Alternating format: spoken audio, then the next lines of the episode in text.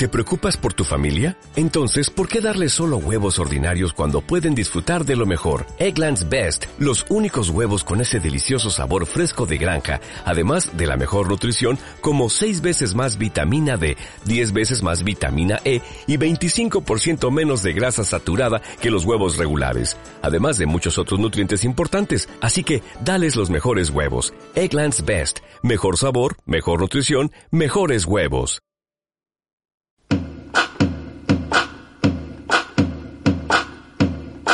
Todos ustedes, back to back.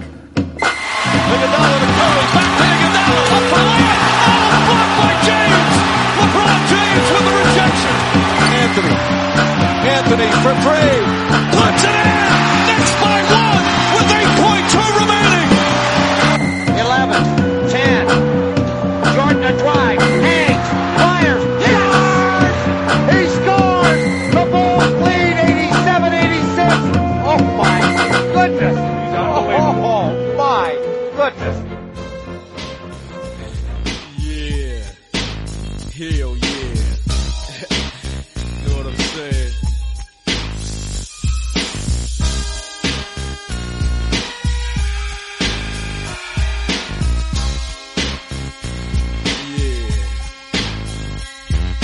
Mr. Buster, where the fuck you at? Can't scrap a lick, so I know you got your gat, your dick on hard. From fucking your road dogs, the hood you threw up with, niggas you grew up with.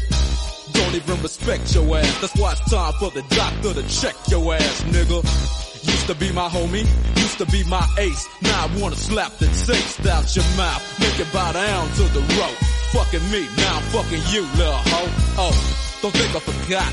Let you slide. Let me ride, just another homicide. Yeah, it's me, so I'ma talk on. Stomping on the easiest streets that you can walk on. So strap on your Compton hat, your lopes, and watch your back, cause you might get smoked low. And pass the bud, and stay low key, BG, cause you lost all your homies' love. Now call it what you want to. You fucked with me, now it's a must that I fuck with you. Muy buenas a todos, bienvenidos una semana más a Back to Back. Esta semana empezamos con un temazo del primer álbum en solitario de Dr. Dre, de Chronic. La canción se llama Dre Day o Fuck with Dre Day en su nombre completo. Y para los que hayáis visto la película de Compton, pues decir que es la canción que hizo Dr. Dre, pues eh, insultando, metiéndose, faltando contra el que había sido su compañero Easy en el grupo de NWA. La verdad que es un temazo histórico dentro del rap. Ahora estoy aprovechando que en la canción empiezan a hablar y demás. Ahora saldrá Snoop Dogg para la segunda parte de la canción. Y os recomiendo que la busquéis en internet todos los que seáis aficionados al hip hop. Por supuesto, en esta semana tenemos la mejor actualidad de la NBA. Por desgracia, tenemos que seguir hablando del coronavirus y del regreso de la NBA en Orlando. Pero bueno, también tenemos noticias ya deportivas 100%, como son diversos movimientos en el mercado de, de traspasos o de agentes libres más bien, que no son puramente agentes libres. Pero bueno, hemos tenido ya unos cuantos equipos que se han reforzado de cara a Orlando. Ya tenemos la tabla con las posibilidades o probabilidades estadísticas, mejor dicho, para el próximo draft. Y bueno, tenemos unas cuantas cositas de actualidad. Yo creo que nos va a quedar un programa bastante chulo. Al final del programa, como siempre, tendréis la canción entera, sin interrupciones, y por supuesto nuestras redes sociales en Twitter, arroba B2B Spain, y en Instagram y Facebook nos podéis dejar, por supuesto, cualquier tipo de comentario, y por supuesto en iVoox. Muchas gracias por seguir ahí una semana más y espero que el programa sea de vuestro agrado.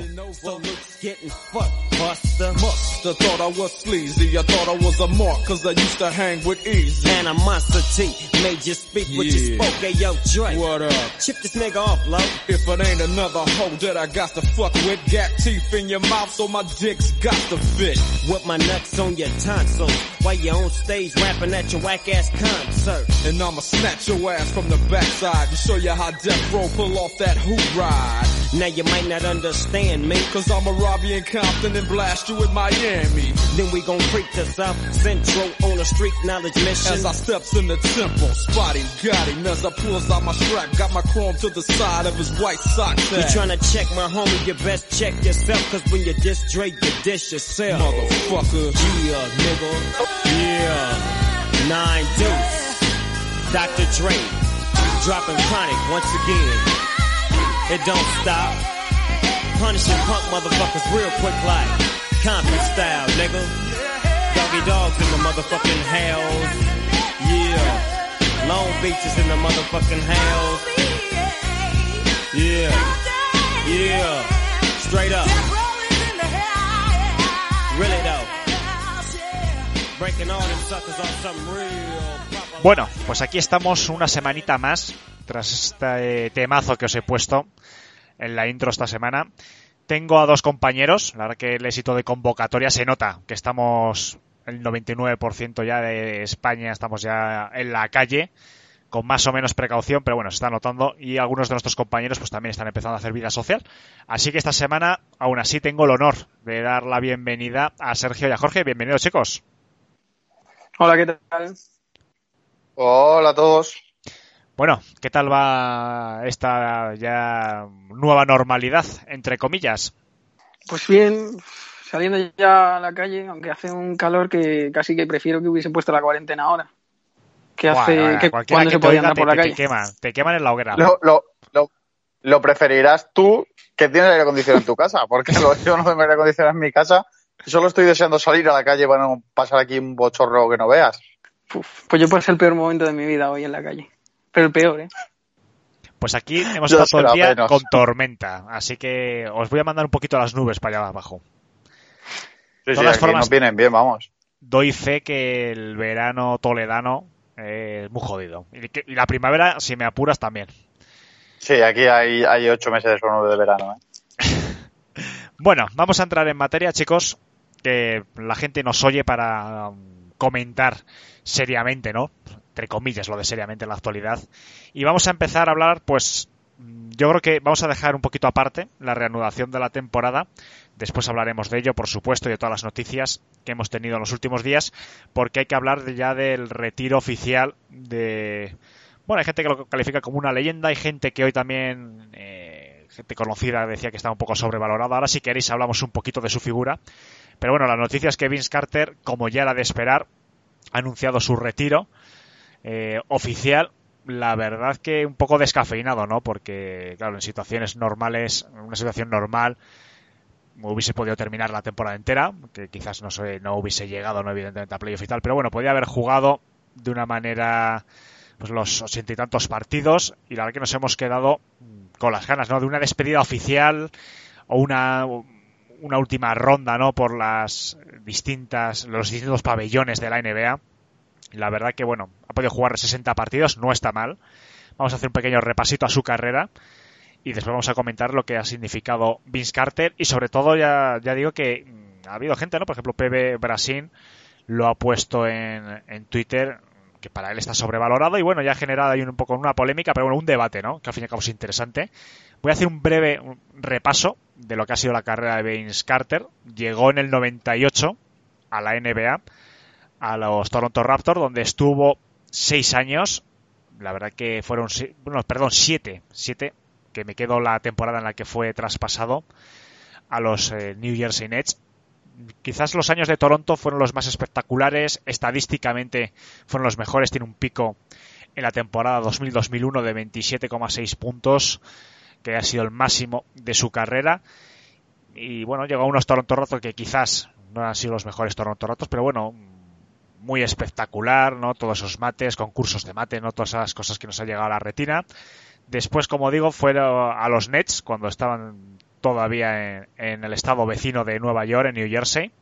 Estuvo allí jugando durante seis años, eh, hasta que fue traspasado también a Orlando. Bueno, lo que ha sido ya a partir del 2009 exactamente cambia mucho de equipos, tiene un poco de estabilidad en Dallas, tiene un poco de estabilidad en Memphis, pero lo que pasa es que ya es un rol bastante secundario.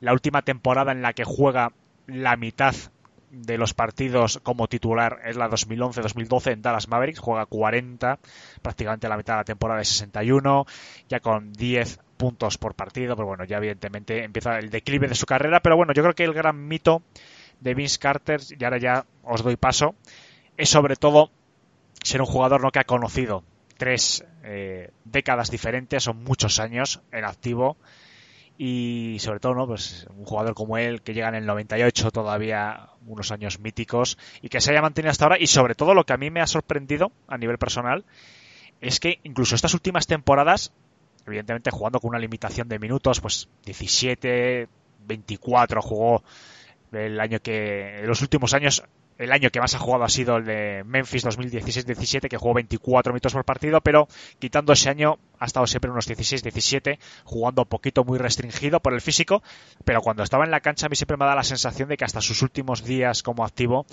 ha sido un jugador que tenía talento, tenía físico, tenía puntos, incluso de vez en cuando lo hemos visto con triples bastante eh, incluso punteados y demás, algo que al principio de su carrera nunca se había atrevido a hacer. Y bueno, yo creo que ha sido una carrera muy interesante. Y bueno, ya ahora dejo la pelota en vuestro tejado, tanto Sergio Jorge, por el orden que queráis. Mm, ¿Qué, qué significa para vosotros Vince Carter?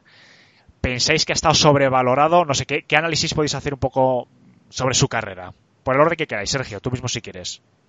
Eh, Vince Carter es un jugador, sobre todo yo creo que comienza su leyenda, es el concurso de mates del 2000, Me parece, del 2000 poco, que hace un gran concurso de mates y todos esos mates legendarios, uno de los primeros más importantes, y eso es lo que comenzó su carrera. Creo que es un jugador que sí que es verdad que tuvo muchos años buenos, pero sobre todo la longevidad de su carrera es lo que hace más espectacular. Todos nos acordamos de aquel hace dos, tre- dos años, creo que fue, que todavía podía hacer un 360 con 40, 41 años y un estado de forma física excepcional. Una buena carrera, una carrera muy decente y depende de lo que entiendas por sobrevalorado o de cómo lo valore cada uno, lo puedes entender, porque yo no he leído en ningún sitio, por lo menos, entre la gente que yo sigo, eh, diciendo, no, es el mejor jugador de Toronto de la historia, o es uno de los mejores jugadores de todos los tiempos. No, la mayoría de la gente lo que ha dicho es, es un buen jugador, es un jugador que se le tiene muy alta estima, pero no he visto a nadie defendiendo una candidatura clarísima a ser uno de los mejores escoltas o aleros de la historia.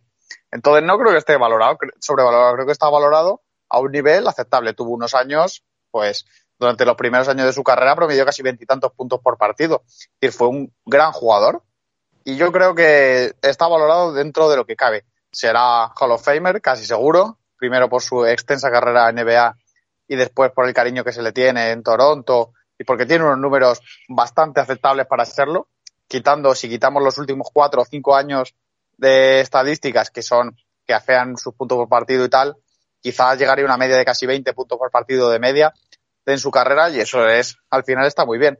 Un jugador que es una leyenda, además un ejemplo casi siempre de actitud en la cancha, de compañerismo y tal, y es lo que se recuerda y es lo que se valora. Así que yo me quedo con eso. Una lástima no tener una última despedida en plan Kobe Bryant. Yo creo que todas las despedidas de los jugadores deberían ser como Kobe Bryant. Claro, no sé que te juegues el tipo. Echándole todos los balones para que los zumbase él y a ver si metía 40 o 50 puntos. Pero nada, es un jugador al que ya le tocaba retirarse. Ha decidido conservar su salud ya y no arriesgarse a lesiones un año más por, por dos o tres partidos para decir que no se retiraba. Bueno, creo que ha tomado una decisión acertada y que va a estar muy bien y que probablemente lo, lo veremos pronto o lo acabaremos viendo en ESPN o en TNT o en algún sitio de estos, porque ya ha comentado alguna vez algún partido y parece que tiene talento, así que creo que se quedará en el entorno de la liga durante muchos años. Ocho veces All Star, dos veces All NBA, rookie del año en la temporada 98-99 y un campeonato de, de mates. Jorge, ¿con qué momentos te quedas de Vince Carter? ¿Qué ha supuesto para ti la carrera de este jugador? ¿Piensas que, como comentaba con Sergio, se le quizás se le está sobre todo ¿no? en estos días que ya que va a empezar las despedidas en Twitter y demás, como que entran algunos periodistas, quizás esté un poco sobre reaccionando, sobrevalorando su carrera, ¿no? Más por cariño, ¿no? Que quizás por lo que ha sido su carrera como deportista, o se le está valorando en su justa medida. Bueno, yo aquí voy a suscribir un poco las palabras de Sergio. O sea, para mí no es un jugador que, no habiéndole visto en directo en sus mejores años, porque debutó cuando yo ni siquiera había nacido, no pienso que sea un jugador sobrevalorado porque tampoco nadie le ha valorado como el top 3 de la liga nunca, ni el top 5. Es un jugador que donde ha estado ha cumplido, ha ido empeorando poco a poco, obviamente, porque ha estado muchas temporadas en la liga, pero no creo que esté sobrevalorado ni mucho menos. Y bueno, pues sobre su carrera, pues aunque no lo viviese, al final es lo que todos hemos visto y, y con el concurso de mates que que más o menos al nivel de 2016 es el que recordaremos con más cariño de casi todos, que es el del año 2000. Y poco más. Como he dicho, no, no le vi en directo en sus mejores años en Toronto. Y si me quedase con algo de él, sería con su etapa en los, en los Mavs, que sí que fue lo que pude ver, pero no mucho más. Pero vamos, que sobrevalorado para mí no está. Porque tampoco es un jugador que le daría tres MVPs de la temporada y nadie ha opinado que debería llevarse tres MVPs. Es curioso, estaba repasando ahora para dar los datos ya más concretos, que a veces la memoria falla. Su anotación, eh, en, bueno, vamos a ver, su máximo de anotación en un equipo no fue en Toronto, como mucha gente piensa, sino por dos décimas fue New Jersey Nets, que tuvo 23,6 puntos en cinco temporadas. En las siete que estuvo en Toronto llegó a 23,4. Entonces es curioso, parece que como notador, suma, la plena madurez como deportista la alcanzó en los Nets. Tres temporadas en Dallas, tres temporadas en Memphis, dos en Atlanta, las últimas, dos en Orlando, una en Sacramento Kings y una en Phoenix Suns. La verdad que ha sido 22 temporadas, que es casi pues media vida, ¿no? De, mucha gente, mucha gente que, como decía nuestro compañero Jorge ahora, que incluso muchos oyentes nuestros, muchos aficionados, ni habían nacido cuando llegó Vince Carter. La verdad que yo tengo algunos recuerdos, no muchos porque bueno, Toronto nunca ha sido un equipo que, haya seguido, pero sí que es cierto que el concurso de mates y, lo espectacular que era, porque la gente se ha quedado quizás en la retina, ¿no? Con, con ese mate cuando gana, ese mate final en la última eliminatoria del concurso de mates del 2000 pero es que su día a día en la NBA, sus partidos eran, no sé, aparte como anotador, que era bastante bueno esos años, fue, era espectacular. O sea, era un auténtico crack en el nivel físico, saltando los muelles que tenía. Lo que ha sido un auténtico lujo y por supuesto desde Back to Back le deseamos todo lo mejor. Bueno, si os parece bien, compañeros, vamos a volver a lo que es la actualidad y siguen las dudas, porque hemos tenido un rosario de positivos entre muchos jugadores de la NBA eh, bastante importantes. La verdad que hay dudas, yo sigo y yo lo he puesto también en las redes sociales, no sé, que, que para mí sería no sé, es un error, ¿no? Porque la situación en Estados Unidos, lejos de mejorar, es que está empeorando. Y precisamente en el estado de Florida, yo lo dijo la, la, semana pasada, en el estado de Florida la cosa está muy complicada, hay jugadores que están empezando a dar positivos, no lo sé la verdad es que la, cosa está complicada. Hay dos jugadores, por ejemplo, de los Suns que han dado positivo. Eh, mismo Jokic eh, no, no, ha podido viajar a Estados Unidos porque ha dado positivo, ¿no? Por estar con Djokovic, el famoso tenista. No lo sé. ¿Cómo lo veis, compañeros? Porque es complicado. Yo creo que a mí me da la sensación de que esta burbuja, como la ha denominado la NBA, eh, Adam Silver, yo creo que es casi imposible de que no se cuele algún portador asintomático, no lo sé, yo lo veo muy complicado porque, claro, va a haber personal de servicio, va a haber gente que trabaja, que va a tener que estar entrando y saliendo todos los días y sabemos por experiencia, porque lo estamos viendo en España, por ejemplo, en Barajas, ¿no? De que muchos, por muchos controles que se hagan, es que se va a colar gente, gente que los test no lo detecta, gente que es asintomático, no lo sé. ¿Cómo lo veis? Porque sé que estamos hablando todas las semanas de ellos, pero no sé, se debería dar marcha atrás quizás. Hay, se ha valorado demasiado bien el riesgo, o sea, el potencial riesgo que hay de que entre en un, en un complejo cerrado alguien sabiendo, no sé, lo, lo potencialmente contagioso que es este virus. Se puede preparar una muy gorda si se acaba colando el virus dentro de este complejo. Yo fíjate que la semana pasada, en el programa pasado, dije que, que tampoco me quería mojar mucho porque no era un experto ni nada pero es que la situación en Estados Unidos, como has dicho, no deja de empeorar y, gravemente, además, porque no sé si fueron ayer 38.000 casos nuevos confirmados en un solo día, o más incluso, no, no, no, no lo sé exactamente, pero me parece una burrada. Y, y en Florida, sobre todo, que, que, es una de las zonas más afectadas, para mí, sinceramente, yo estoy contigo, Alejandro, yo creo que la, la NBA debería cancelar la temporada porque al final yo creo que los únicos que quieren que vuelva son LeBron y algunos aficionados de los Lakers que creen que pueden ganar el anillo esta temporada. Pero es que no, no lo veo, no lo veo, porque tú puedes aislar a los jugadores lo que, el tiempo que te dé la gana, pero es que es lo que tú dices, es imposible que, que no se cuele el virus teniendo una zona tan afectada como es la de la del, la del condado de Orange, que es, que es que rodea el complejo de Disney World. Así que yo estoy contigo, y creo que la NBA debería suspenderse esta próxima temporada.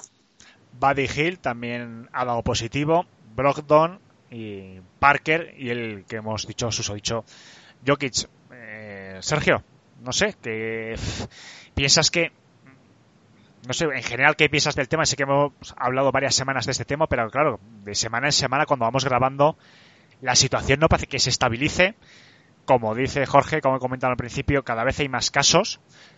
Sí que es cierto que en algunas partes del país, porque cuando hablamos de Estados Unidos, claro, también hay que hablar ¿no? de lo que es Estados Unidos como país. De Los Ángeles a Nueva York es como de Madrid a Moscú. Es que es un continente casi por sí mismo, ¿no? Pero claro, es que en la misma Florida, que es donde se va a reanudar la temporada, está en un momento malo y que va a peor. ¿Piensas que esta burbuja puede ser efectiva? Se están arriesgando mucho, porque claro, la prensa que habría en el caso de que un equipo se contagie entero o varios equipos, es que sabemos, ¿no? La, no sé, lo peligroso que es este virus. ¿Cómo lo ves? ¿Están a tiempo de dar marcha atrás, Sergio? A ver, yo creo a marcha, marcha atrás no creo que estén dispuestos a dar, pero es que lo peor es que en general, ojo, que este, como has dicho tú y hemos dicho muchas veces, Estados Unidos es un país muy grande, dividido casi por gestión en condados y cada condado es un mundo, pero en general el país parece que avanza como si no pasase nada hacia ir siguiendo que, que esto hay que hacerlo así y ya está. Entonces no parece probable que vayan a dar marcha atrás. Lo de los positivos ahora es, aunque resulte feo decirlo, meramente anecdótico, porque además, si el plan para Orlando se hace bien, lo suyo no sería impedir que el virus se colase, sino que una vez metas a todo el mundo dentro, los encierras tres semanas, que de ahí ya no se expanda a nadie más, y luego después de eso ya jugar como si no hubiese pasado nada. Es un plan un tanto eh, frío en cuanto a no tener en cuenta prácticamente nada que no sea el dinero o los jugadores.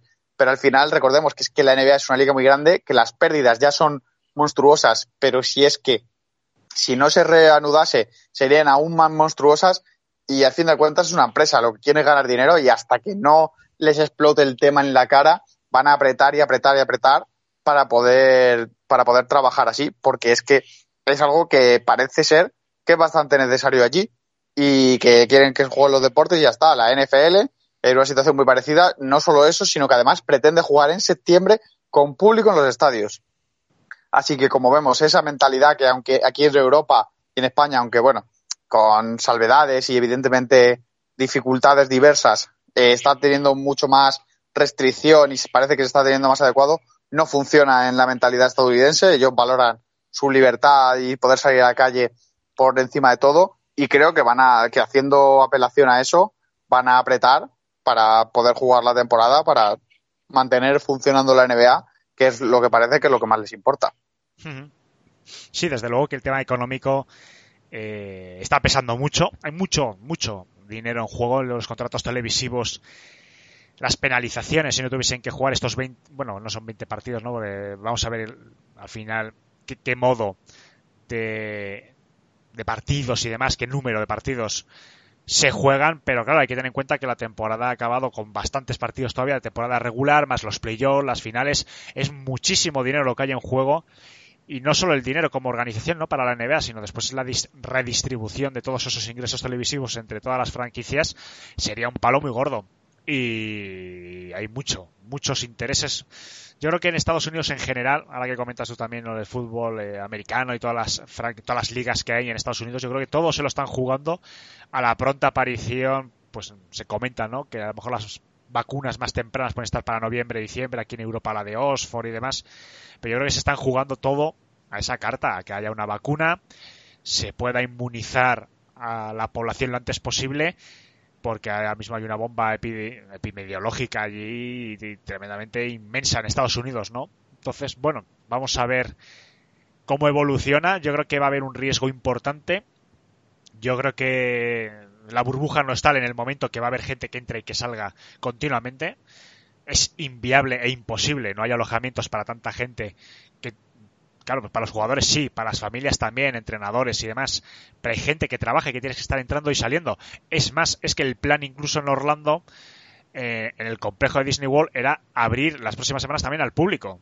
Se está empezando a decir que, oiga, no abréis al público las instalaciones recreativas hasta que no termine este evento de la NBA. Porque os imagináis que esté el evento de la NBA y al lado que a lo mejor no hay contacto directo, pero sí que va a haber un contacto indirecto, ¿no? Entre empresas de servicio, gente que trabaja, al lado todas las instalaciones de Disney World que está entrando el público. Yo creo que, no lo sé, eh, se le está yendo quizás un poquito de las manos. Complicado, complicado. No sé si queréis hacer alguna reflexión más de este tema, porque la verdad que queda muy poquito y la situación, la verdad que no, no, no tiene pinta de mejorar allí, por lo menos a corto plazo. Claro, yo lo único hacer la aportación, que ya estamos comentando, pero eso, que por lo que está abierto es que es el modo de funcionar estadounidense. En plan, es como, no, no, si aquí ya ha pasado el coronavirus, vamos a empezar a abrir cosas. Así que por la gente que dice, no, no creo, por lo menos lo tiene Visual, que quizá me equivoco y mañana antes de que salga este podcast se anuncia la cancelación de la NBA, pero no tiene pinta de que vaya a pasar así y quizá en mitad de esto Disney World decida abrir y estén coincidiendo ahí y sea una locura todo, porque, porque es que es lo que parece y es hacia el tipo de, de negocios o de forma de afrontar la crisis sanitaria que están eh, dedicando Estados Unidos. Esa parece ser su forma de actuar, la NBA de momento ha hecho así, bueno, la NHL está teniendo unos problemas monstruosos para arrancarla, porque también están decidiendo sedes y tal, la MLB están discutiendo, pero todas con el objetivo en mente de, de más del cómo arrancar que no de si el sí arrancar o no. Hmm. Vamos a continuar porque indirectamente hay muchos temas relacionados. Por ejemplo, hay algunos jugadores que se están negando a ir al complejo de Disney. Y bueno, después vamos a hacer una reflexión aprovechando que está aquí nuestro futuro periodista Jorge también, porque ha habido una polémica importante con Bondarowski. Pero bueno, vamos a comentar, por ejemplo, vamos a empezar, perdón, con los Lakers, Sergio, porque bueno, Avery Bradley causa baja. Y bueno, me gustaría que nos comentases primero lo que supone para.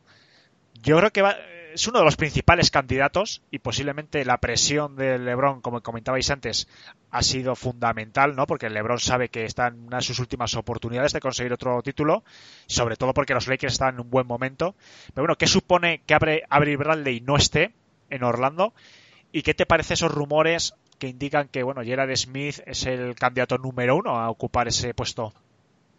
Eh, pues la verdad es que para los Lakers, fríamente y solo viendo cómo si se hubiese partido una rodilla, que la, por, eh, por, suerte para él no ha sido así, eh, es una baja terrible. Porque como hemos dicho, como hemos visto, ha hecho la Frank Vogel ha levantado el equipo haciendo una gran defensa y luego a partir de ahí incidiendo en el ataque una táctica que, por ejemplo, ya no usan muchos entrenadores como el mismo Brad Stevens, eh, etcétera, que eso, pues bueno, es planteas una defensa buena y luego a partir de ahí con, además, los jugadorazos que tienes, planteas un ataque. Avery Bradley es fundamental en esa defensa. No es el jugador que más robos hace, no es el jugador que más balones toca, pero sí es un jugador que es un perro de presa, que siempre ha sido muy buen defensa y que cumple muy, muy, muy bien con creces.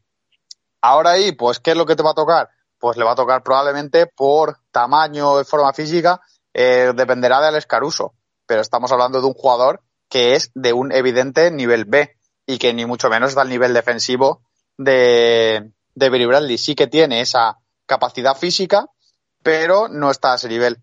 Bueno, la decisión de Bradley es respetable. Al parecer, por lo que se ha leído, tiene un hijo que tiene asma o algún problema respiratorio similar y no ha querido arriesgar la salud de su familia. Y además no ha querido que cuando pudiesen llegar sus familias al complejo tuviesen que hacerlo sin su hijo por ser grupo de riesgo o quedarse alguien o no poder ir. Entonces él ha la situación y ha elegido lo que más le conviene. Jerry Smith, bueno, pues sería una, una pegatina en una herida, una tirita en una herida, porque tampoco sería un jugador de relevancia. Al final sería añadir otro tirador, por lo que se ha visto en vídeos y tal, está en una forma física aceptable mantendrá más o menos el tiro, pero desde luego no va a ser un jugador para poner directamente en esa defensa, que casi seguro elegido por cómo se desarrollan las cosas y por cómo funciona Frank Vogel, va a ser Alex Caruso el que tenga que mantener el tipo. Una puñeta por equipo que, como bien habéis dicho, aspira a ganar. Bueno, ya sabemos que aquí es relativo porque mañana LeBron tose dos veces de más, le hacen un test y da positivo y ya no que jugar en dos semanas y se derrumba el equipo pero es uno de los equipos que más, junto con quizá Milwaukee, más fuertes están para ganar el anillo y van a ir a por todas. Así que imagino que traerán un Jared Smith, Gerald Green también se habla un poquito. Bueno, Gerald Smith va a ser el mejor colocado por amigo de LeBron y tal. Claro, es lo pero que te al final Sergio, eh, que perdona, que un segundo, pero eh, eh, entre todos los candidatos que hay, entre todos los jugadores que se pueden reclutar, no sé, no, no, habría mejores candidatos para reforzar a un claro candidato al título, como los Lakers, porque no sé, como bien dices, es que parece que Gerard Smith va exclusivamente, porque yo que sé, es colega de LeBron, le tiene cariño, o yo que sé, pero yo creo que hay mejores candidatos, ¿no? No, no sé, yo si queréis hacer el ejercicio, pensad candidatos que hay. Yo lo único que veo que sería mejor, que a mí me gustaría más, sería Gerald Green, pero básicamente porque su perfil de triplista es exactamente el mismo que el de Jared Smith, siendo un poco más cuerdo. Si luego buscas perfil que pueda cumplir, pero además recordemos que estamos hablando de meter al jugador 13, 14, 15 de la rotación, no de poner un titular ni un suplente de minutos, que bueno, eso ya se vería, pero sería un jugador para añadir al fondo y adelantar los que están, no para poner directamente en el puesto titular, como ya he visto yo, hay algunas alineaciones por Twitter que digo, a la gente se le va la cabeza. Vamos, que Fran Vogel a lo mejor pilla el coronavirus, se le ha ido la cabeza, le da una encefalitis severa y pone a Jeremy titular, pero en principio ese plan no está ni cerca, es para cubrir. Pero si queréis hacer el ejercicio, ¿qué agentes libres hay? No hay, pues mira yo, no hay una lista de ESPN y tal, porque Isaiah Thomas también está, que poca cosa. No, pero bueno, eh, el mismo eh, Gerald Green a mí ya me ofrece más garantías, por lo menos como triplista, porque Gerald Smith, su carrera sí que ha sido un tirador, pero hay que reconocer que sus últimos tiempos, mm, bueno, ya esa muñequita fallaba bastante. En cambio, a mí Green, no sé, a mí me da más confianza, sobre todo de cara a lo que va a ser Orlando, que ya es casi prácticamente entrar casi ya en playoff directamente y tal. Yo creo que él, sus últimas temporadas, ha sido más fiable. Me da a mí esa sensación. Bueno, sí, quizá. Ha tenido un par de temporadas. Las últimas temporadas en Cleveland de Jerry Smith fueron regulares. Bueno, como he dicho, un jugador para añadir y, muy cercano a LeBron, que ya conoce su sistema, que no le importa no jugar. No sé cómo andarán los demás jugadores, ni cómo será el mercado, ni nada de eso, pero bueno, parece que es el principal candidato, quizá por eso, pero bueno, recordemos que ya sonaba en muchas ocasiones Jerry Smith para los Lakers y finalmente no había firmado todavía ninguna de ellas. Veremos si esta vez firma, pero bueno, siempre que pasa que un equipo de LeBron necesita un tirador, básicamente la prensa directamente le coloca a Jerry Smith. No sabemos si siendo verdad o no. Bueno, vamos a comentar un poco lo que decía antes, porque otro de los jugadores que no va a ir a Orlando, y esto es un tema quizás un debate periodístico interesante, vamos a aprovechar si os parece bien, no lo tenía tampoco pensado, pero me ha venido a la cabeza, y es que Bosnarowski hace unos días eh, comentó a través de Twitter que Ariza, Trevor Ariza, no iba a jugar en Orlando. Bueno, puso este tuit, ¿no? Pues ya está, un tuit normal, por motivos personales.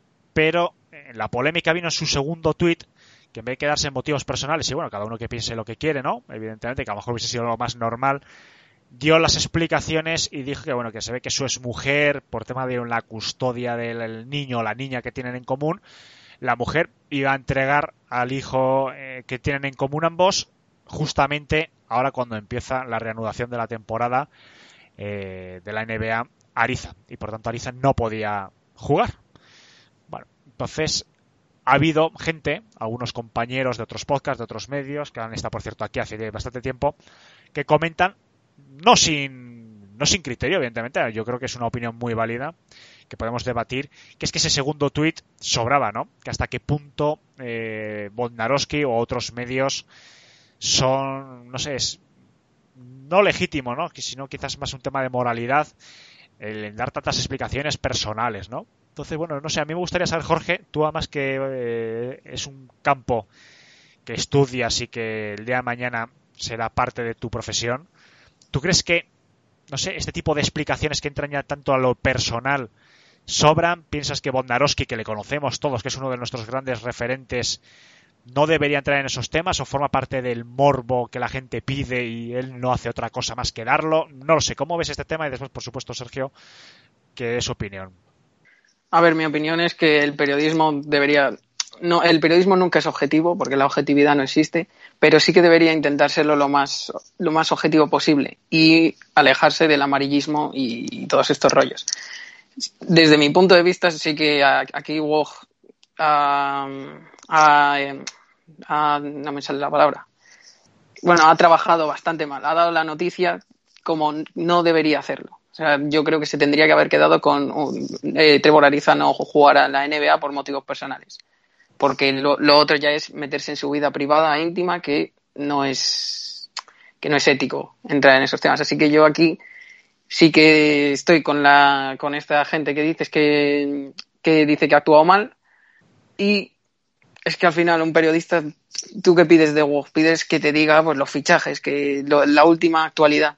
O sea, no creo que sea importante que la razón por la que Trevor Ariza no juega en la NBA es porque tiene que tener la custodia de su hijo. O sea, con, con que sepas que el jugador no puede ir por motivos personales, yo creo que ya la gente normal, los aficionados que siguen la NBA solo por la NBA, no creo que pidan más explicaciones que eso. Yo, sinceramente, pienso así. No sé cómo pensarán los demás. Ahora veremos lo que opina Sergio y lo que opinas tú. Sergio, no sé, que pues lo mismo, que quizás eh, también da este tipo de información porque la gente lo quiere en el fondo saber, o sea, el, por motivos personales no sacia la curiosidad del gran público. Eh, yo, eh, como además voy a aprovechar que no soy periodista, remarco por si alguien tenía alguna duda, yo no soy periodista, ni además me acerco a esa carrera ni nada, voy a defender el otro punto de vista, y es que Bornarowski simplemente da lo que la gente quiere. Eh, no sé si lo sabéis, yo lo vi el otro día por curiosidad, pero ESPN es el medio deportivo más leído en Estados Unidos, pero también es el medio en castellano más leído del mundo. Es decir, que además duplica en visitas mensuales al siguiente, que es as.com, la página española, prácticamente le duplica las visitas y ESPN. Es decir, ESPN es la página deportiva que más se lee del mundo. Así, ese es en resumen. Yo no tengo ni idea de los datos ni de las estadísticas periodísticas, pero algo así viene a ser este resumen. En concreto, ¿qué hace ESPN? Dar a la gente lo que pide.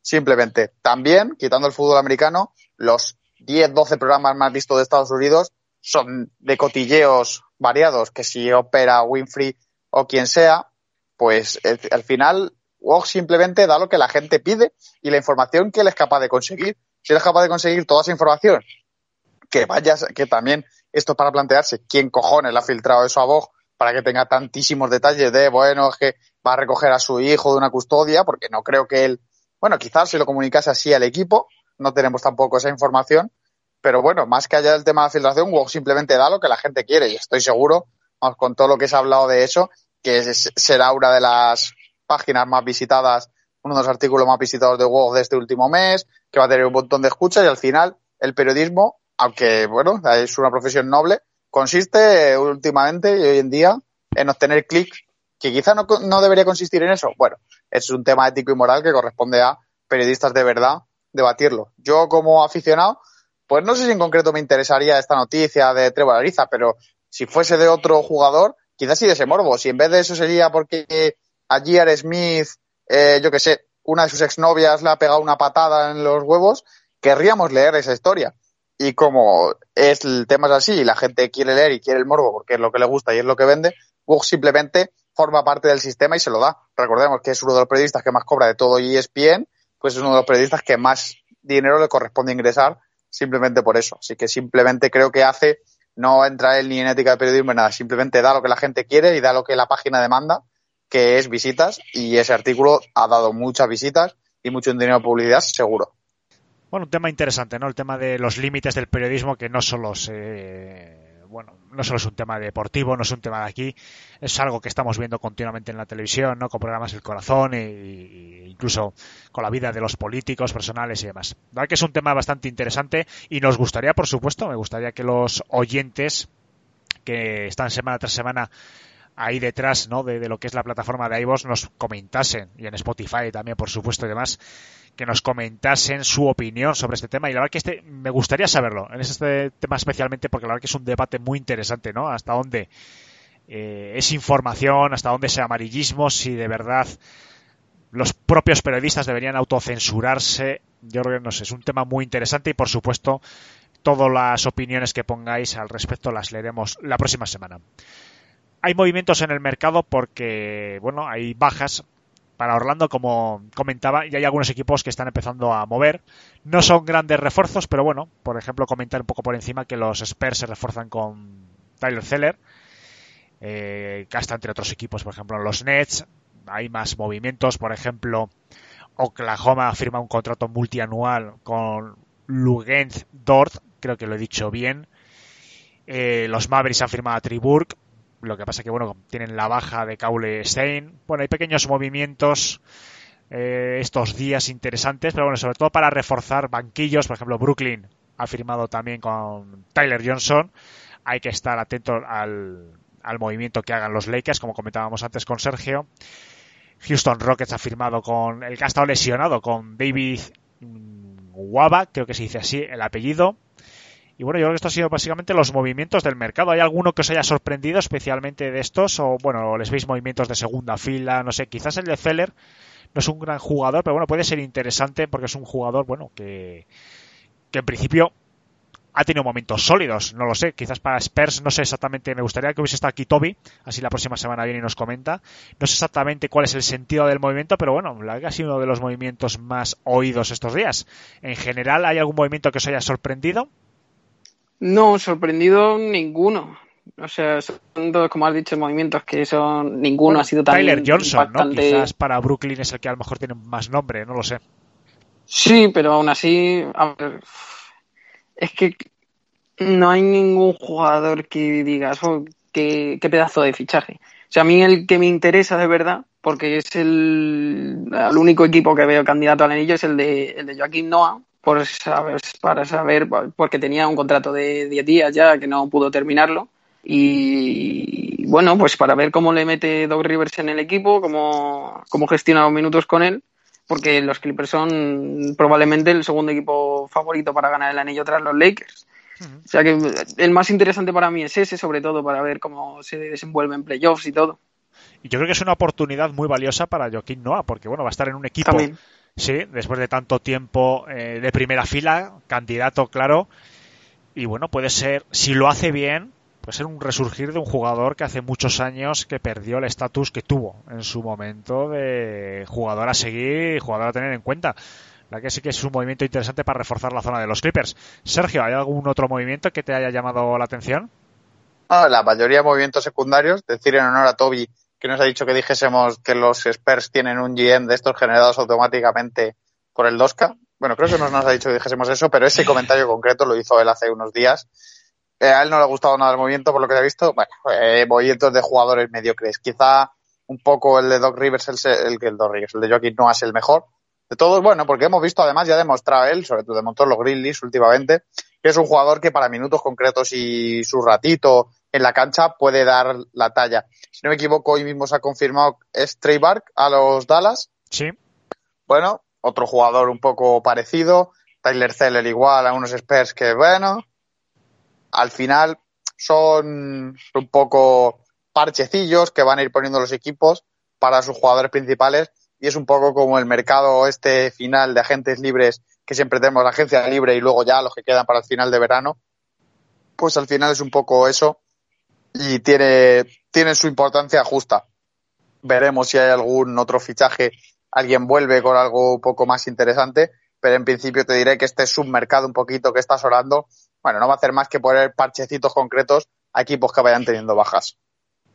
Bien, vamos a continuar. Los Knicks, por cierto, antes de que se me olvide, que lo pusimos en las redes sociales, amplían la búsqueda de, de entrenadores a Jason Kidd. La verdad que es un, un entrenador que ha perdido valor, ¿no? Quizás de su época de los Bucks, pero bueno, no sé, quizás en los Knicks encuentran una segunda oportunidad. Lo que pasa es que es tan amplia ya la búsqueda de, de entrenadores en los Knicks que, no sabemos exactamente cuál va a ser el máximo candidato. Parece que están entrevistando a, a todos los entrenadores en equipo, incluso a los asistentes. Ya veremos. Bueno, más noticias por ahí interesantes. Andre Drummond ha confirmado que va a aceptar su player option. Bueno, yo creo que la noticia hubiese sido que no la aceptase, y más en la situación económica que se prevé para el próximo año. Pero bueno, quizás él, ¿no?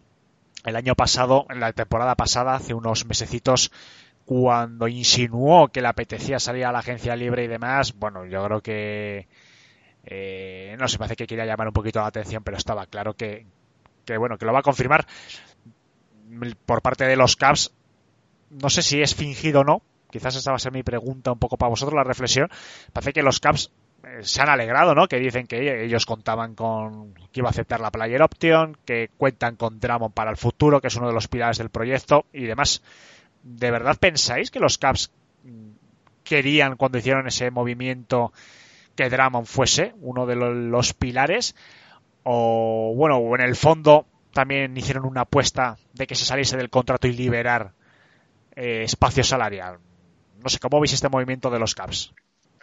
A ver, yo, yo creo que los Caps sabían desde el principio que, que Dramon, bueno, al menos tendrían que contar con ello, con que Dramon iba a aceptar su player option porque era bastante dinero para un jugador que la temporada ha sido bastante mala, bastante irregular. Y bueno, que puede ser fingido la alegría que, que dicen que les ha dado, pues puede ser, pero, pero tampoco creo que los Caps estén ya como para competir por el anillo, ni mucho menos. Es un equipo que está en reconstrucción que sigue, que sigue cogiendo jugadores jóvenes en, en el draft. Está con Collie Sexton, está con Darius Garland. Y bueno, Dramon es un jugador que a lo mejor les puede venir bien de cara al futuro, porque no creo que ninguna franquicia de las 30 que hay le vaya a ofrecer un contrato máximo, ni mucho menos.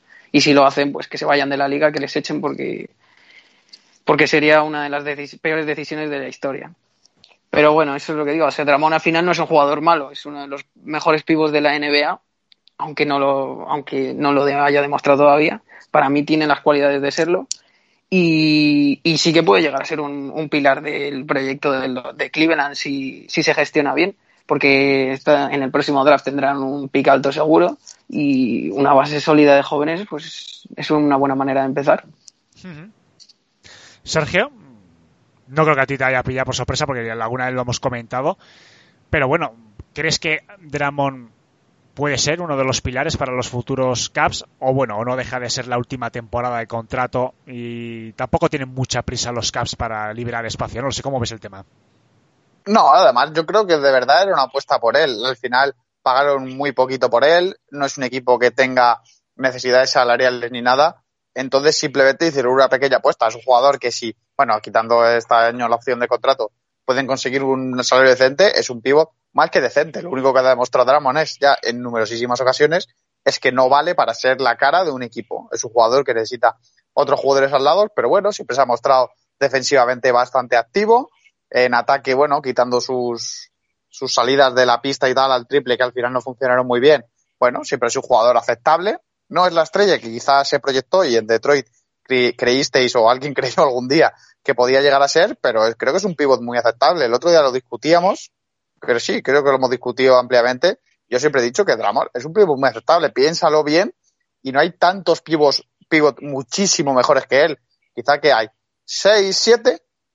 Bueno, es un pivot decente que para un proyecto de una franquicia que le cuesta traer a gente libre es un buen fichaje y yo creo que realmente Cavaliers se, están se van a arriesgar un poco por él, le van a intentar dar un contrato veremos cómo queda el tema de la salario y tal, pero va a intentar dar un contrato y va a intentar a ver qué tal le funciona allí con los jugadores que tiene y a ver si puede aportar de verdad, que honestamente creo que al precio razonable puede ser un magnífico fichaje.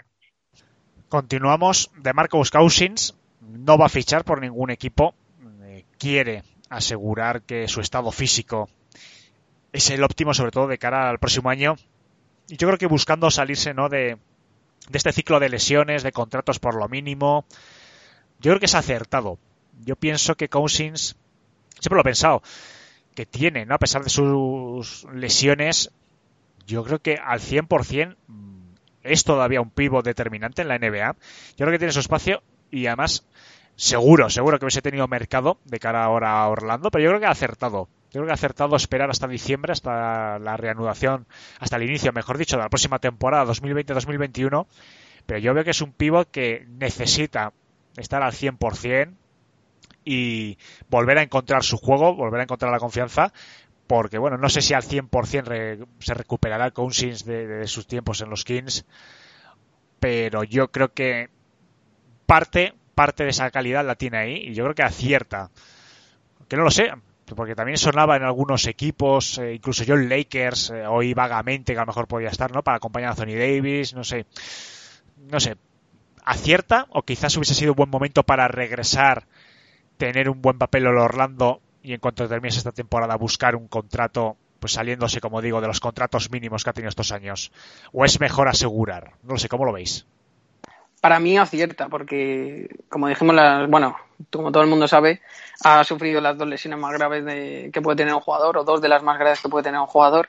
Lo más, lo más, lo más largas posibles y bueno, es un jugador top. Tiene tiempo todavía para recuperarse de ello, porque son 29 años creo que los que tiene. Y, y, de cara al futuro, pues yo creo que puede, todavía tiene tiempo para recuperarse y volver a ser lo que era. No es lo mismo, por ejemplo, que si me dices que se ha lesionado del cruzado y se ha roto el tendón de Aquiles con 34 años y le, le están ofreciendo ahora un contrato a los Lakers para, para reforzarle y a ver si puede ganar su primer anillo. O sea, de Marcus Cousins aún, aún tiene la posibilidad de ser el jugador que era. Y, Creo que sí. y yo Sí. creo que acierta bastante. Yo creo que los- es muy importante también para Cousins que su próximo equipo acierte qué equipo es. Porque de momento Cousins, eh, desde esta lesión, ha estado en equipos pues como los Warriors y demás, contendientes, equipos mm, con muchos focos. Yo creo que eso es una equivocación. Yo creo que jugadores que salen de lesiones tan importantes como Cousins, que además llevan un par de años encadenando lesiones eh, con contratos mínimos, eh, juegan pero no acaban de encontrar el tono, ¿no? Esas imágenes me acuerdo de Cousins en los Warriors hasta que logró coger cierto tono físico y entrar en los partidos tardó varias jornadas. Yo creo que Cousins es un perfil ya de que busque un equipo, aunque esté en reconstrucción, ¿eh? fíjate lo que te digo, porque además por un contrato de 5, 6, 7 millones, yo creo que cualquier equipo se lo puede permitir. Cousins de momento no aspira más, pero yo creo que un equipo fuera de los focos en el que él pueda recuperar la confianza, porque tras estas lesiones, claro, no es solo volver al 100% físicamente, también la cabeza tiene que estar otra vez al 100%. Son momentos muy duros para cualquier profesional. Y yo creo que elegir un equipo fuera de los focos puede ser determinante. Igual que opiné en su momento parecido de Carmel Anthony y al final en Portland, que es un equipo que sí, que es importante, ha sido un equipo de playoff, pero que últimamente no ha estado igual. Y Carmel Anthony ha tenido muy buenos partidos y muy buen momento y la gente la ha empezado a mirar otra vez con otros ojos. Yo creo que Cousins debería hacer lo mismo. Sergio, no sé qué, si estás de acuerdo conmigo o, lo ves de otra manera. Está claro que ese es el plan que tiene que seguir. Eh, recuperarse tranquilamente, coger una forma física aceptable, eh, hacerse los típicos vídeos estos que aunque no valen para nada, valen para mucho, de él machacando o, tirando a canasta muy aceptablemente bien y muy bien, fielmente bien, y, y luego intentar probar en otro equipo. Es un jugador al que el talento le va a sobrar siempre, porque siempre lo ha tenido. Quizá el físico no lo acompañe, pero bueno, es un jugador que todavía puede hacer una carrera en la liga, especialmente si se recupera muy bien. Hemos visto jugadores recuperarse de lesiones similares con relativa y quedarse relativamente bien. Hay varios ejemplos en varios deportes. Bueno, sobre todo muy bien la decisión de esperar tranquilamente a que acabe el año, eh, ponerse en manos de los mejores médicos y los mejores preparadores físicos, fisioterapeutas, etcétera, y luego en diciembre ya tranquilamente elegir equipo con el equipo con el que va a empezar a jugar, un equipo que como bien has dicho tú tiene que estar muy bien escogido, tiene que elegir un equipo que le vaya a dar minutos, pero en el que no tenga que tener carga de, de ataque, que creo que después de estas dos lesiones ya nadie va a pensar en él de esa forma. Así que creo que ha tomado una decisión muy consciente de lo que estaba haciendo, eh, parar, parar eh, empezar despacito, despacito, eh, hacer todos los pasos sin quemar etapas y sin intentar tener prisa por ir a jugar para curarse bien y, vol- y volver a la NBA y demostrar que todavía puede tener carrera. Yo es que creo, yo es que creo que, como comentamos la semana pasada, o sea, el interés este de John Wall, para mí Washington Wizards es un sitio bastante acertado para lo que quiere hacer, porque, como ha dicho Sergio, tiene que ir a un equipo en el que no, no acapare todos los focos, no vaya a ser ni el líder, pero sí que vaya a tener minutos. Y en los Wizards tienen a Thomas Bryan, que, que sí es bueno, pero no deja de ser un jugador joven, que tampoco va a jugarlo todo yo creo que ahí puede tener bastante minutos y no va, y, y no va a ser primera espada ni mucho menos teniendo a dos jugadores como John Wall y Bradley Beal. O sea que para mí esa opción está bastante bien. Sí puede ser un punto intermedio, ¿no? Porque, bueno, no es un equipo candidato, evidentemente, todos sabemos de los problemas que tienen los Wizards, pero mm, sí que tiene dos jugadores suficientes que junto a Cousins y un par de chavales que, que la verdad que prometen como mínimo. Yo creo que sumando a Cousins, bueno, es un equipo, ¿no? Que no es un equipo que esté empezando un nuevo proyecto, que dice que hasta dentro de cinco años seguramente no tengan una oportunidad. No es un equipo muy seguido, no es un equipo candidato, no es un equipo que se espere gran cosa de él, pero es una cosa intermedia que es a lo mejor un equipo de ese tipo.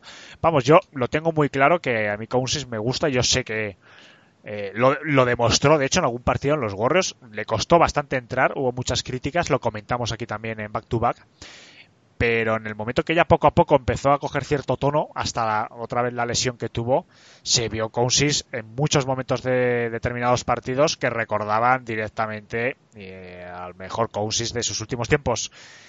Bueno, yo creo que es un jugador que tiene que hacer las cosas bastante bien y si lo hace podemos evitarnos disgustos como por ejemplo no de Isaiah Thomas que está ahí también quizás por algún mal movimiento y por ah, temas de lesiones pues nos encontramos no con con un momento muy triste de un gran jugador. Esperemos que Cousins no vuelva a tener esta, esta mala suerte. Bueno chicos, pues esto es toda la actualidad que tenemos esta semana. No sé si alguna cosita se nos queda en el tintero. Tenemos por ahí, por ejemplo, si queréis hablar antes de despedirnos, tenemos ya las probabilidades oficiales de cara al próximo draft. Comentar, bueno, tras la reforma que hubo eh, hace un par de años, que, bueno, ya las cuatro primeras franquicias, cinco, vamos a poner, tienen posibilidades bastante semejantes de alcanzar el primer puesto. Voy a hacerlas un poquito, así tengo aquí la lista, para que, para que la gente se vaya haciendo una idea. Por ejemplo, los Warriors, que van a ser el primer equipo, tienen un 14%. Es curioso porque los Warriors y los Cavaliers, que son primero y segundo, y también el tercer equipo, que son los Wolves, tienen las mismas posibilidades para que la gente vea cómo ha cambiado ¿no? el tema de, del tanking y, de las posibilidades de la lotería del draft.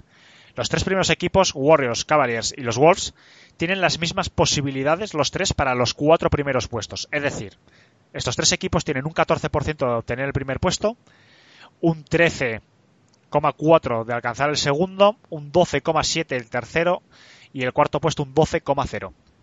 A partir de ahí ya la cosa cambia. Es decir, el primer puesto eh, que tienen los Warriors, como mucho pueden caer al quinto puesto, que tienen un 47,9% de tener el quinto puesto. Los Cavaliers pueden caer como mucho al sexto puesto. Para el sexto tendrían un 20% de posibilidades y los Wolves pueden caer hasta el séptimo puesto. Y así sucesivamente. Es decir, eh, Atlanta, que es el cuarto, el último puesto que pueden obtener sería el octavo, pero hay muy poquitas posibilidades de que Atlanta caiga tan bajo. Tendrían un 2,2 solo de llegar al octavo. Lo más factible es que Atlanta estuviese, por ejemplo, el sexto puesto tiene un 25,7%. Detroit Piston, como mucho, puede bajar hasta el 9, pero el 9 es muy complicado, que tiene un 0,6. Insisto, así sucesivamente. Eh, lo hemos puesto en Twitter lo hemos retuiteado para que la gente que lo vea, un poco sobre todo para los aficionados a estos equipos. Los Knicks, por ejemplo, este año han caído bastante, ¿no? porque lo han hecho mejor en la temporada regular, solo tienen un 9% del primer puesto. Eh, un 9,2 del segundo y lo más probable es que esté pues en un séptimo y octavo puesto que tienen casi un 50% entre ambas posibilidades. Bueno, lo veremos, ¿no? La verdad que yo, como aficionado a Detroit, tengo bastantes ganas y bueno, ojalá, ¿no? Estemos entre los cuatro primeros pero bueno, la verdad que es complicado y ya veremos el bombo, a ver a quién sonríe la suerte. No sé, ¿os atrevéis a hacer un pronóstico, por lo menos del primer puesto? Yo sí me atrevo. Pues venga, atrévete. O sea, yo voy a ver, voy a decir el top 5 a ver si para tener más posibilidades de acertar alguno. Yo creo que el primer, el pick, el pick 1 se lo va a volver a llevar Minnesota y va a volver a cagar, bueno, a cagarla no, en plan, va, que no va a coger otro paquetuzo, dilo, sí, dilo, dilo directamente, no pasa nada. Sí, sí. Bueno, pues es el pick 1 para Minnesota, el pick 2 se lo van a llevar los Warriors, el 3 se lo van a llevar los Pistons, Uy, el 4 los Hawks y el 5 los Cavs.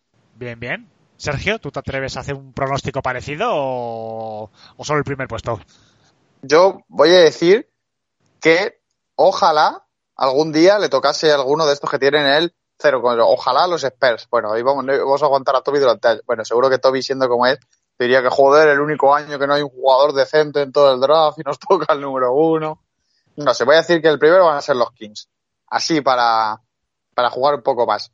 Pero también creo que esto es un amaño ahí gordo que ponen el que más lo necesite a los jugadores para repartirlos bien y ya está. Y por eso Detroit no lo va a tocar nunca. Creo que Detroit va a caer al 8, Alejandro. Oye, por Dios, eh. No. Tiene 8%. No me digas eso que, que, Y- que- que me echo a llorar. No sé, es que me, ¿no os parece un poco patraña? Así, pensadlo en seriamente. Pero no sé si hacemos aquí un sorteo secreto que nadie ve. Sí, claro. Te sale el jugador que quieres que sepas, al equipo que necesita, del 100 Williams lo mandas al equipo que necesita afición porque ha perdido su estrella. Claro, hombre, vaya. Qué casualidad. Que en la NBA hay, mu- hay muchas casualidades. No Tú sé. fíjate que pero el ojalá- equipo que has comentado, Ojalá fuesen los Kings. Los Kings tienen exactamente un 1,3% de tener primer puesto. Pero es que los Blazers tienen un 0,5%. Es que les toca a los A Blazers el primer pick y bueno, es que vamos, yo soy el GM de los Blazers y salgo de fiesta una semana seguida, pero vamos, a que me recojan en carretilla. sí, sí, sí. Sale de fiesta y quema Disney World y todo. Empieza la fiesta en porno y acaba quemando Disney World. Imagínate vamos, eh, no, hombre, yo me imagino ese GM, ya, eh, sería espectacular. La ración sería para grabarla. Yo si fuese la NBA lo haría solo para vender el vídeo de él saltando por los aires, yo que sé, abrazándose a su mujer, lo que sea. sería, sería espectacular. Bueno, pues insisto, lo hemos puesto en Twitter para la gente que tenga curiosidad, porque mm, recordamos a nuestros aficionados que ya a partir de los puestos de, de la lotería del draft, es decir, los equipos que se han quedado fuera de los playoffs, ya el orden lo marca inversamente, de, forma inversa, mejor dicho, la posición en la que hayan quedado en la NBA. Así que bueno, es interesante porque este año sí que es cierto que no hay tantos nombres, no, no, no hay el hype como, como se dice en inglés, ¿no? Esas expectativas que había el año pasado con jugadores como Zion Williamson, Barrett, eh, Jan Morant. Este año parece que están pasando bastante desapercibidos. A partir de la próxima semana retomamos Sí, ya- tus rookies. eh, pero bueno, pero yo, perdón Sergio, solo comentar que yo creo que en estos drafts que no se habla tanto tampoco, que no hay tantos focos, a mí la experiencia de estos años que sigo, no siempre, evidentemente, porque esto no es una regla escrita, pero siempre se cuela uno, dos, tres jugadores que, que- que nadie habla de ellos. Después tiene que ser complementario, ¿no? El equipo, la formación y el entrenamiento que les den. Pero siempre se cuelan jugadores muy desapercibidos que acaban siendo, como mínimo, muy buenos jugadores. No, yo iba a comentar que ya, ya nos lo dirá Man un poco la semana que viene o cuando venga, pero yo en general, que también sigo un poco el draft de reojo, este año además como habido más Madness está más desconectado, yo no he visto ningún jugador absolutamente espectacular como era Zion Williamson, como era Luka Doncic, como era Trey Young. Ese tipo de jugadores que tú los veías, bueno, que la mayoría veíamos y decíamos, "Joder, es que este va a ser un jugadorazo que no veas. Pero como tú hubieras dicho, Alejandro, luego llega un Lamelo Ball o cualquiera, un Jay Wisman o cualquier jugador de esos, llega, hace, eh, empieza a jugar bien, a jugar bien, a jugar bien, eh, empieza a subir, subir, subir, subir, yo que sé, como Stephen Curry, que salió elegido más atrás, empiezan a ser buenos, ser buenos, ser buenos, y al final te sale un jugadorazo. Y en todos los drafts hay posibilidades. Lo que sí que parece es que este año, ya más aún, va a ser la elección un poco lotería absoluta. Mm, Sí, desde luego, porque, claro, la desventaja de ese tipo de draft es que eh, el trabajo que se hace scouting, el seguimiento de los jugadores en las universidades, para empezar este año ha sido mucho más complicado, ¿no? Por la situación global que hay en Estados Unidos en particular. Pero claro, no hay un objetivo claro, ¿no? El año pasado los 3, 4 o 5 primeros equipos yo creo ya más o menos lo tenían bastante claro, ¿no? Siempre puede haber algún matiz, alguna sorpresa. Pero ya se sabía que Zion Williams iba a ser el primero, Barrett iba a estar por ahí arriba también, segundo, tercero, ya Morán, ¿no? O sea, una serie de jugadores que eran claramente eh, favoritos y los que estaban ahí arriba les iban a elegir. Este año la cosa ya cambia, ¿no? Mm, El mock draft que se hace todos los años por parte de varios medios y que intentaremos hacer también nosotros cuando se acerque el correspondiente draft es más complicado, es más, eh, pues eso, el trabajo ¿no? de los profesionales del scouting, de los informes que les haya llegado a los equipos, porque además también parece que este año no va a haber entrenamientos personales, va a ser todo también incluso de videoconferencia. Eh, no los entrenamientos, evidentemente, porque no se puede entrenar, no por videoconferencia no se puede ver bien nada de lo que haga un jugador, pero este año yo creo que se va a tener más en cuenta que otros años la, la personalidad. Es decir, cuando eh, determinado equipo se reúna con un jugador, cómo hable, cómo se exprese, qué ideas tiene, qué compromiso, ¿no? Todo eso, plan más psicológico que otros años, yo creo que se va, va a influir. En el plano deportivo, lo que van a poder ver los equipos es lo que hayan visto los profesionales del scouting y todos los vídeos de los partidos que tengan grabados. No se va a poder hacer de otra forma. Entonces, este año hay un plus, incluso de dificultad para poder elegir eh, bien. No sé, es complicado, ¿no? Este año, bastante. Así que bueno, esperemos que la próxima semana venga nuestro experto y nos empiece, porque lo está preparando. Hay unos cuantos jugadores ya que les tiene preparado para que todos nuestros aficionados, evidentemente, empiecen a conocer, por lo menos que les suene el nombre de, lo, de la próxima camada de, jovencitos. Jorge, Sergio, por mi parte, yo creo que esta semana mm, hemos hecho un buen repaso a toda la actualidad. La próxima semana, por supuesto, traeremos aquí todo la- lo que dé. Seguro que habrá más positivos, Seguro que los Knicks continuarán con ese maravilloso casting que están haciendo a media NBA, por supuesto. Y por supuesto, insisto, que nuestra audiencia puede participar de forma activa en el programa dejando preguntas, cuestiones eh, críticas, eh, no críticas, su- no sé, lo que quieran lo pueden dejar por supuesto en iVoox o en Twitter, donde ellos quieran. Sergio, Jorge, pues nada, cuidaros mucho, que tengáis muy buena semana y la próxima semana espero volver a juntarme con vosotros. Nada, tú estaremos, también. Alejandro. Un placer. Y a nuestra audiencia, por supuesto, y a nuestros 2.000 suscriptores, muchísimas gracias por estar ahí. Cualquier cosa, insisto, nos lo podéis hacer llegar por nuestras redes sociales. Cuidaros todos mucho y hasta la próxima semana.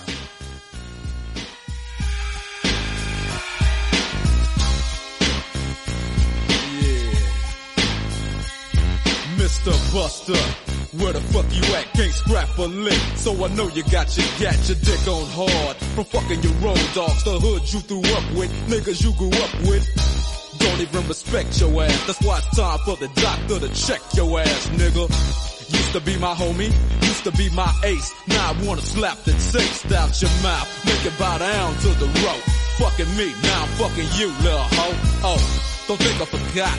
Let you slide. Let me ride, just another homicide. Yeah, it's me, so I'ma talk on. Stomping on the easiest streets that you can walk on. So strap on your Compton hat, your lopes, and watch your back, cause you might get smoked low.